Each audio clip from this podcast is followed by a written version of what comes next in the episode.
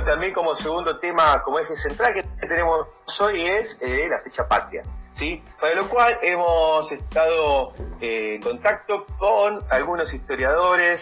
Eh, yo lo veo acá a, Jorge Márquez, que es historiador, que es docente universitario. Yo ahora lo voy a saludar, pero Interín también. Estuvimos en contacto con Felipe Piña, sí, qué, interesante, ¿no? Felipe Piña es historiador también con esos rasgos revisionistas, eh, que siempre nos da algún, algún conocimiento, algún plusvalor, este, algún, algún valor agregado al conocimiento clásico de la historia que nosotros estábamos siempre acostumbrados a, a, estudiar, a leer.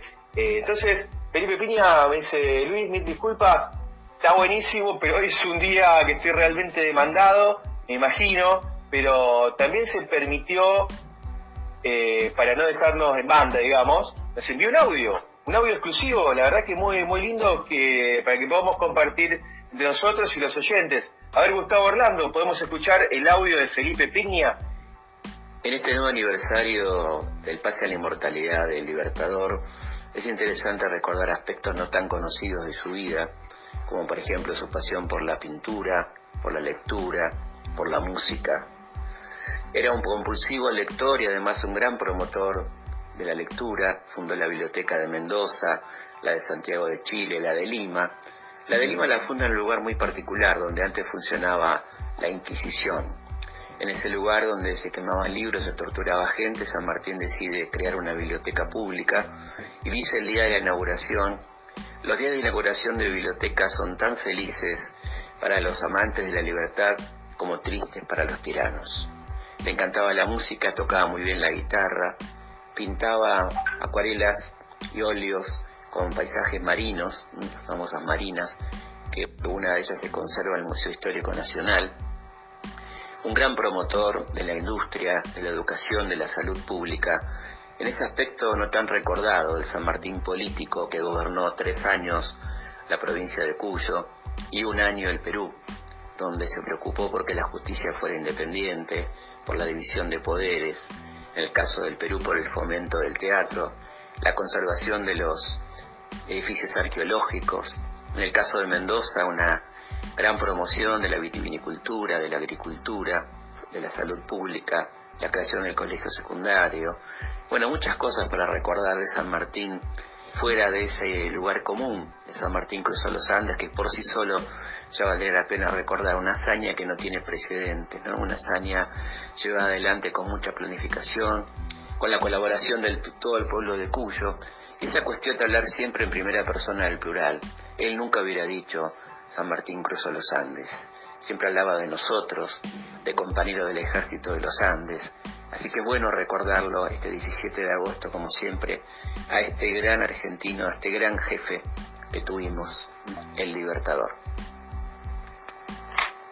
Qué interesante, qué interesante, qué interesante el punto de vista que nos propone Felipe Piña para conocer a, San Martín, ¿no? Ese hombre, qué, es lo que hay detrás del prócer, detrás de, detrás de ese clásico uniforme militar que nosotros sabemos, sabemos conocerlo, en los distintos retratos este, que, que, existen, ¿no? Entonces, ese hombre que le gusta la pintura, que pintaba, que tocaba muy bien la guitarra, que le gustaba, que le gustaba la, música, fundador de bibliotecas, gobernador de distintos puntos geográficos de Latinoamérica, un hombre que apostaba a la educación y a la salud pública, ¿no?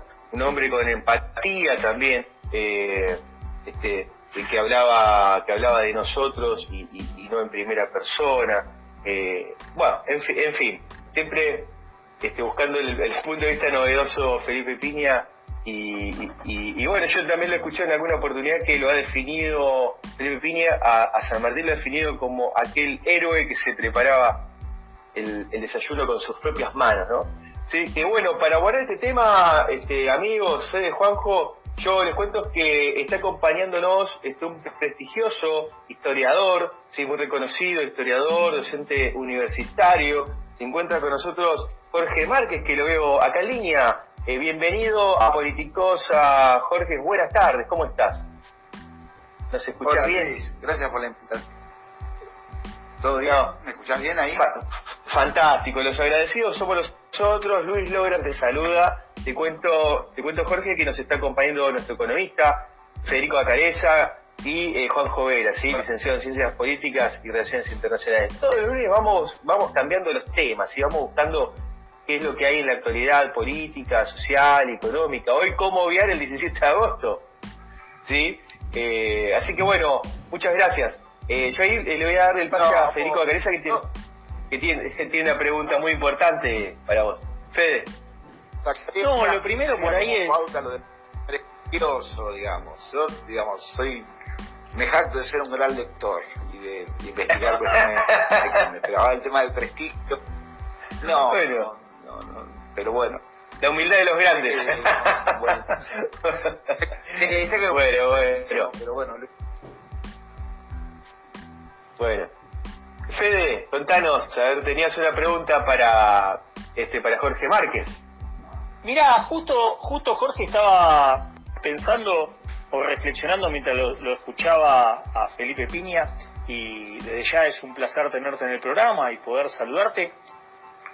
Y, y por ahí, si en la historia argentina, que vos es el tema que, que vos abordás y, que más conocimiento tenés, eh, justamente por ahí San Martín, no sé si fue interpretado siempre de la misma manera o fue siempre, digamos, eh, justamente concedido bajo ese título de, honor, ¿no? Del padre de la patria, como el, el más importante de nuestros próceres. ¿Esto fue siempre así o fue a partir de, de algún momento en particular?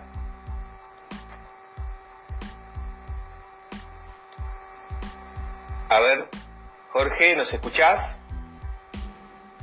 Se cortó. se cortó, sí, se quedó congelada la imagen.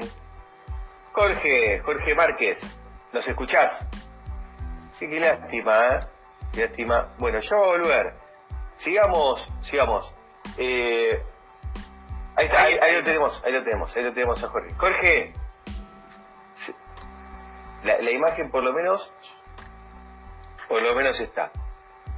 Sí, yo hay, hay por lo que escuché de manera entrecortada, eh, está bueno. Bien, ¿querés que te hagamos de nuevo la pregunta? ¿Te hacemos de nuevo la pregunta, Jorge? No, eh, me parece que apunta a la cuestión de las lecturas historiográficas. Vos tenés una, una lectura historiográfica metrista que ha puesto el foco en un San Martín eh, estratega, militar, que se ha llevado puesto desde ese perfil cualquier otra posible cualidad ¿no? o valoración. me refiero a, todo esto que bien dice Felipe Piña o, esta visión de, alguien que tenía una idea política muy clara. No sé si va por ahí la, por ahí la pregunta. Exactamente, sí, sí. Eh, la, historiografía, claro, la historiografía mitrista, que es una historiografía básicamente liberal, que, digamos, abonaría la posición, si querés, de Rivadavia o, o, incluso de Alvear en su momento, eh, lo pone a San Martín como un gran estratega militar y desconoce sus ideas políticas que las deja muy claramente desde 1813, ¿no? Él, quería la independencia, que, quería no el centralismo, bueno, esto que bien dice Piña, ¿no? El modelo él, da claro, clara ejemplos este, políticos en, Cuyo y en, y en, cuando es protector de Perú, ¿no? Entonces va por ese lado. Yo creo que hay, por eso está bueno estos planteos que estás haciendo, eh, eh, abonar estas, eh, esta cuestión de que sí era músico. Vos fíjate que él en el, exilio, cuando, cuando está en Europa al, final de su vida, bueno, se hace amigo de Aguado, que es, que es un filántropo que le va a tener mucho respeto a San Martín y que lo va a acercar a Rossini, a Balzac, a Víctor Hugo, o sea, pero eran personas que lo querían conocer a él, lo querían conocer a él como, como, calidad este, política y militar, ¿no? Eh, vos mm. fíjate el grado de, estamos hablando de intelectuales que, que marcaron un tiempo y, estaban muy muy contentos de compartir sus veladas con él. Eh, Esto de que era pintor, sí, claro, hacía óleos de, hacía su ya de, paisajes marítimos, Sí, claro, sí, sí, hacía sí, marítimos. Mm. Tenía una biblioteca a disposición, pero pasa que, bueno, eh, de, grande ya se, iba quedando ciego y no la podía disponer, pero era un hombre muy... También era lector, era burkeano, era Burke, eh, digamos, no, no era un, liberal clásico, era un, y, pensé que era muy formado porque... Eh, pero también muy formado, yo entiendo en términos autodidactas, porque la formación de él básicamente era militar, ¿no? Se había, se había destacado desde muy chico como militar y, eso hizo que desde los 15 años de agrado y eh, bueno, pelear en África, eh, peleara contra eh, Napoleón, digamos, era, era muy reconocido. De hecho, bueno, Bélgica, eh, había países que le invitaban a, que fuera el, comandante de sus ejércitos, ¿no? Mm. Era una persona notable y con una humildad, esto que sí marcaba, maravillosa. No sé si me una manera diferente. Sí, fantástico. Digo, una manera diferente, ¿no? De poder este, conmemorar hoy estos 170 años, ¿no? De, fallecimiento de San Martín. Entonces, eh, poder ver qué es lo que había detrás de ese uniforme, eh, esa sensibilidad, ese hombre sensible, también nos hace poder interpretar de cómo, cómo pensaba, ¿no? Esos ideales libertarios como eje central, porque sabemos que él eh, también participaba de la logia de Lautaro y la logia de Lautaro es una, logia masónica que tenía como principio principios primordiales de este tema de la libertad de los pueblos, ¿no? Sí. Hay una tradición eh, de los... Ah, perdóname, sí, sí. No, yo te quería decir, este, Jorge. Ah, eh, Ángel Oviedo nos está acompañando. Ángel Oviedo es secretario de Relaciones Institucionales de la UNAM. Jorge. Eh, también docente. Sí, te saludo porque ahí un, compañero de, la universidad me dice, uy Jorge, dice, él trabajó con Facio y, con Camaño. Dice, claro, este, dice que he conocido este, Juan Alberti, eh, un compañero de, la universidad, un compañero del sindicato. Sí, mandarle salud. Gracias. Yo por lo que, lo que vos decís, para ver cómo lo pinta, porque claro, el mitrismo, el liberalismo, siempre trató de correr su capacidad política. Entonces, ah. fíjense, una de las cosas más importantes que decía San Martín, dice, la biblioteca destinada a la educación universal es mucho más poderosa que nuestros ejércitos. Fíjese usted la mirada que tenía y él. Los los principios, los principios libertarios, esto, está volando, ¿no? La, libertad de la persona que también insistía en esto, ¿no? Que era que la, instruir a las personas. Por eso él decía que la liberalidad no, no hacía eh, dentro de su principio eh, que la influencia la tenía en la felicidad de los que obedecen a esos gobiernos, porque él siempre manifestó la libertad. Eh, yo, este, claro, como docentes, lamentablemente la educación nuestra, lo que nosotros nos pasábamos, y nosotros teníamos Uretti Peñalosa, teníamos a Astolfi, teníamos a Ibáñez, que manifestaban una historia de eso, la historia la, la, escriben los que ganan, dice.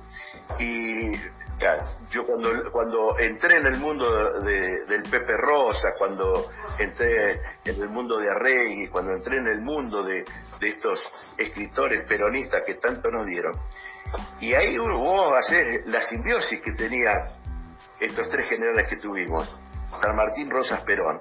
Hay una línea, fíjate que Perón paga la, deuda de los enemigos de San Martín, el enemigo eh, que fue Rivadavia y Alvear, Perón termina pagando la deuda de, del Barney Brother. Y nosotros vamos a terminar pagando, o como pagó Néstor, la del liberalismo, o como, o como pagó, este, vamos a tener que pagar en 100 años la deuda del macrismo. Es decir, hay un hilo increíble en estos, este, en estos líderes que hemos tenido.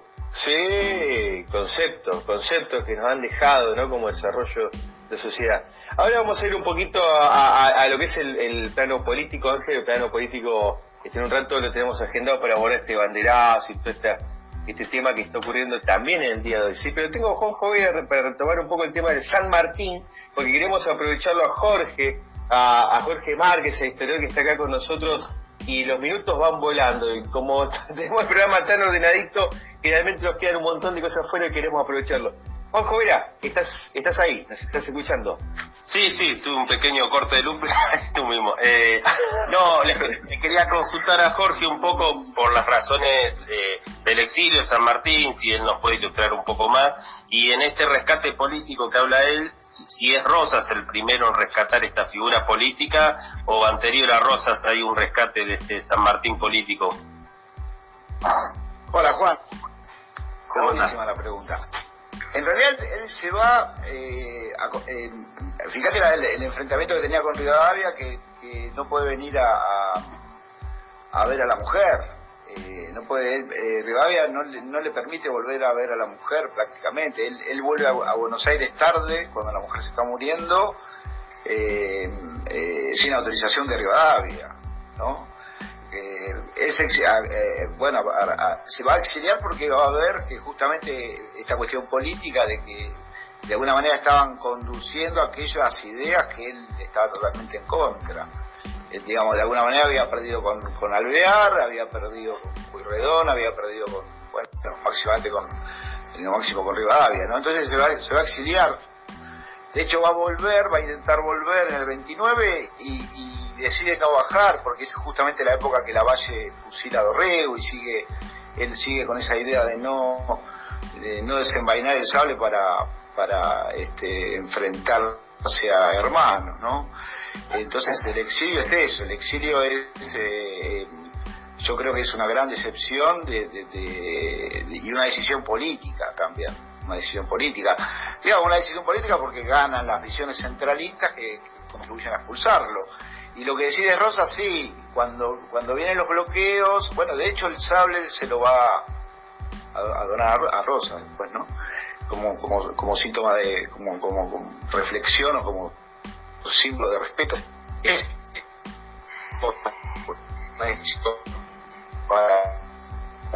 bueno, a, Francia, a Francia e Inglaterra. ¿Ahí me tomaste? Sí, ahí volvió. Decía que San Martín se pone a disposición de Rosas para combatir al enemigo extranjero, ¿no? Mostrando una vez más esa, esa defensa de la patria grande, esa idea de patria grande y, y, esta, esta insistencia en no combatir con hermanos, no combatir con, con hermanos. Que, que, era, que me parece que es fundamental, ¿no? Eh, mm. Pero bueno, no sé si te respondí, Juan, eh, lo que me preguntabas. Perfecto, perfecto, Jorge, muy claro.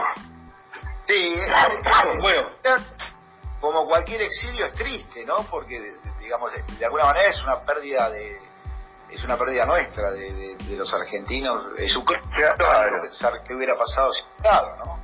Fíjate que Rivadavia lo odiaba tanto, lo odiaba tanto Rivadavia, la, la diferencia, digo odiaba, la diferencia política era tan grande que cuando, cuando él se va del país, los granaderos desaparecen, ¿no?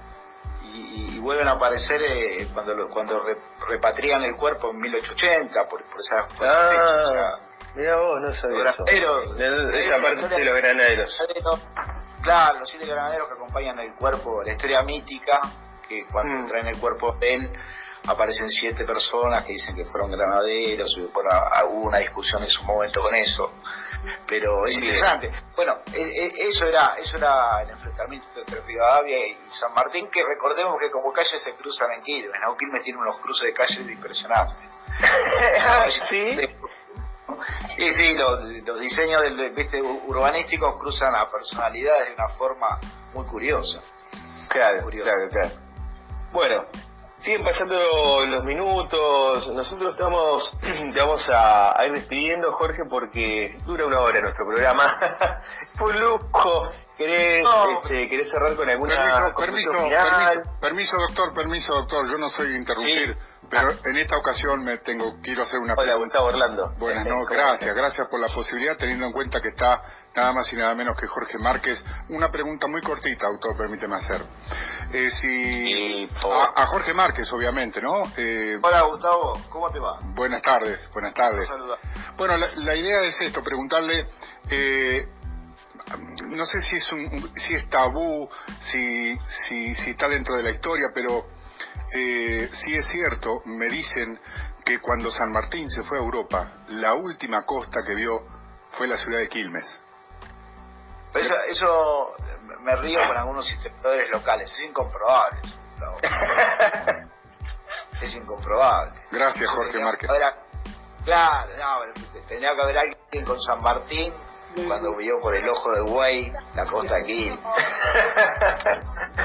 Encontremos algún testigo.